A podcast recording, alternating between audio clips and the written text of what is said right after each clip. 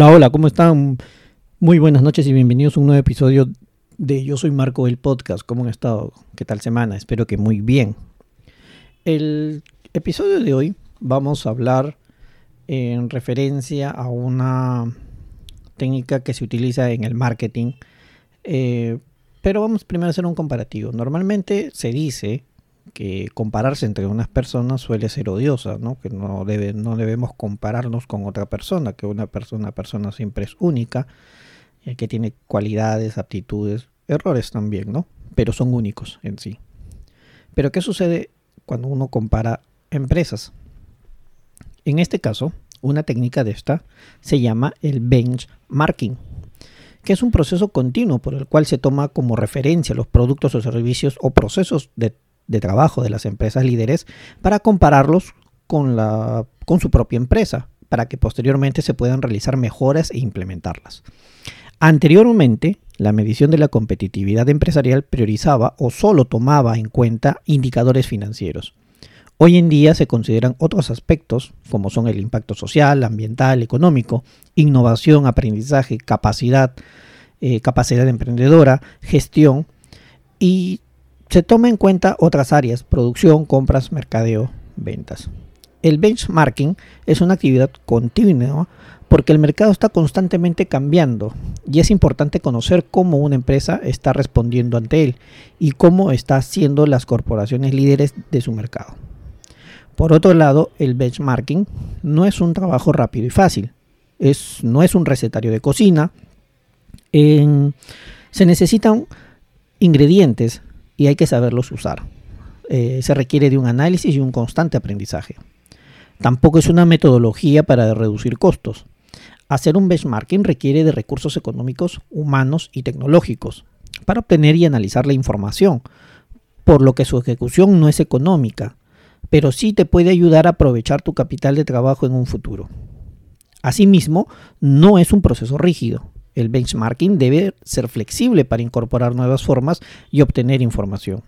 Vale acotar que en un estudio completo de benchmarking es aquel que te va a evaluar los indicadores seleccionados tanto interna como externamente, es decir, que dentro de la misma organización que se está desarrollando el benchmarking como de aquellas que son líderes en su mercado, sean competencias o no. Sin embargo, el benchmarking se va a dividir en tres tipos, de acuerdo a los propósitos que quiera cumplirse o que quiera evaluarse. El primer propósito, el benchmarking interno, que viene a ser aquel que nos va a servir para comparar las funciones y los procesos de las distintas áreas. Se realiza dentro de una empresa entre sí. Este tipo de benchmarking se da por entendido que algunos procesos de trabajo pueden ser más eficientes y eficaces que otros, pero también se encuentran dentro de una organización en ese sentido. El propósito del benchmarking interno es identificar los estándares de desarrollo interno que se tienen. El segundo es el benchmarking competitivo. Este trata de identificar los productos y servicios, además procesos de trabajo de los competidores directos de nuestra organización.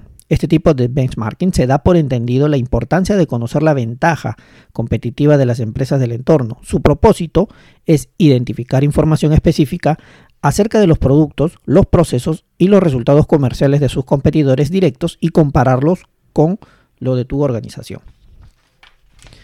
El tercero es el benchmarking funcional, también conocido como un benchmarking genérico es aquel que se aplica a empresas u organizaciones que no representan necesariamente una competencia directa.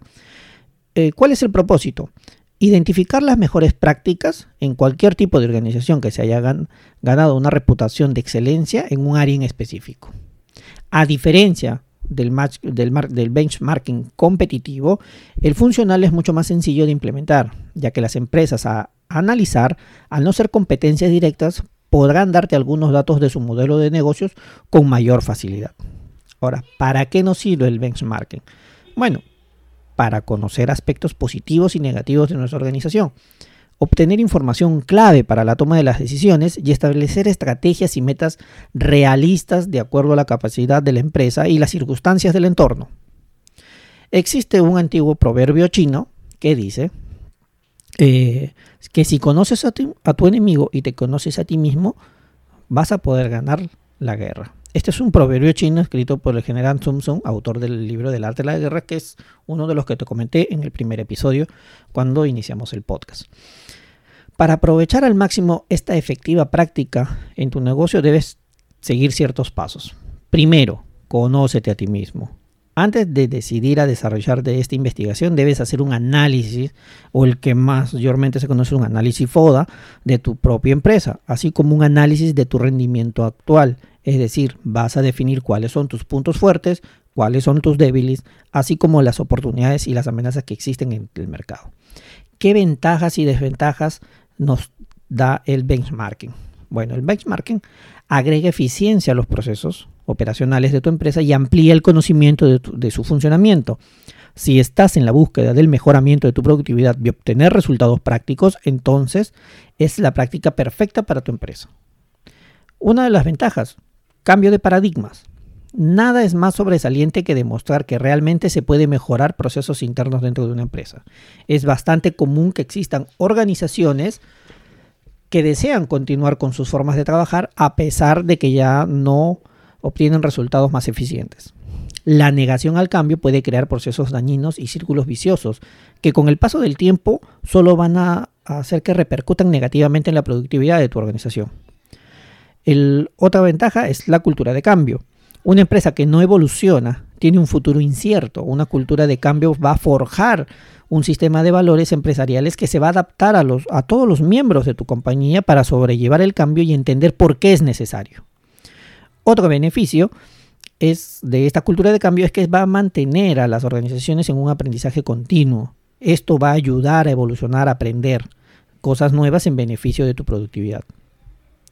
Otra ventaja es que vas a poder eh, tener un análisis de la competencia.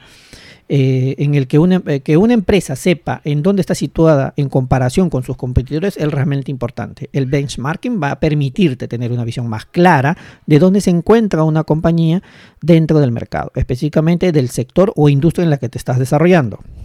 Una cultura de cooperación, porque el benchmarking es una práctica que te va a permitir a ver a las empresas similares a la tuya como una oportunidad de aprendizaje y no solo como competencia. La cultura de cooperación adopta modelos y procesos que funcionan en diferentes tipos de negocios.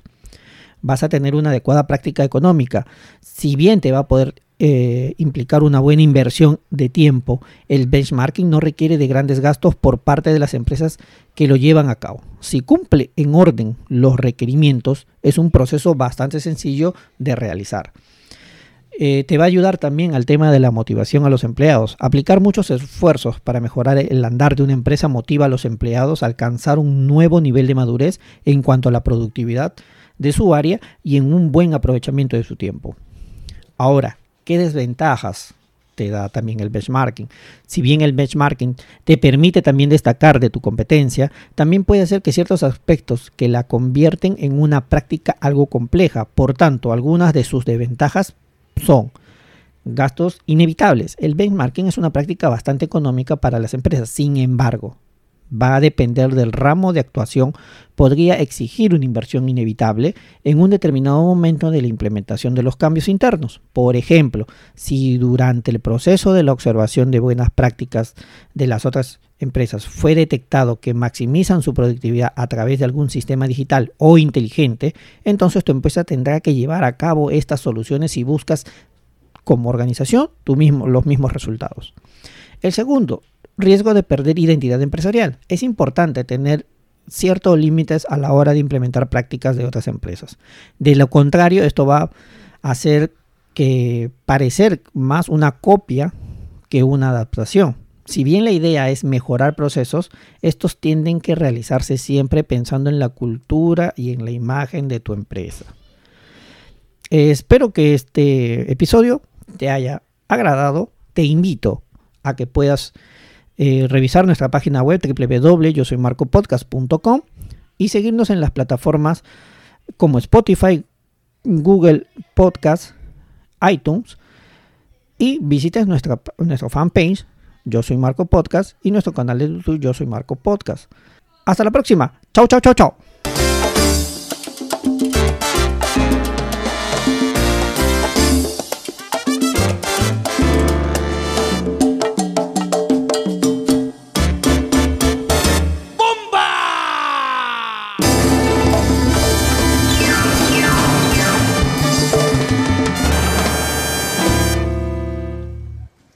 Gracias.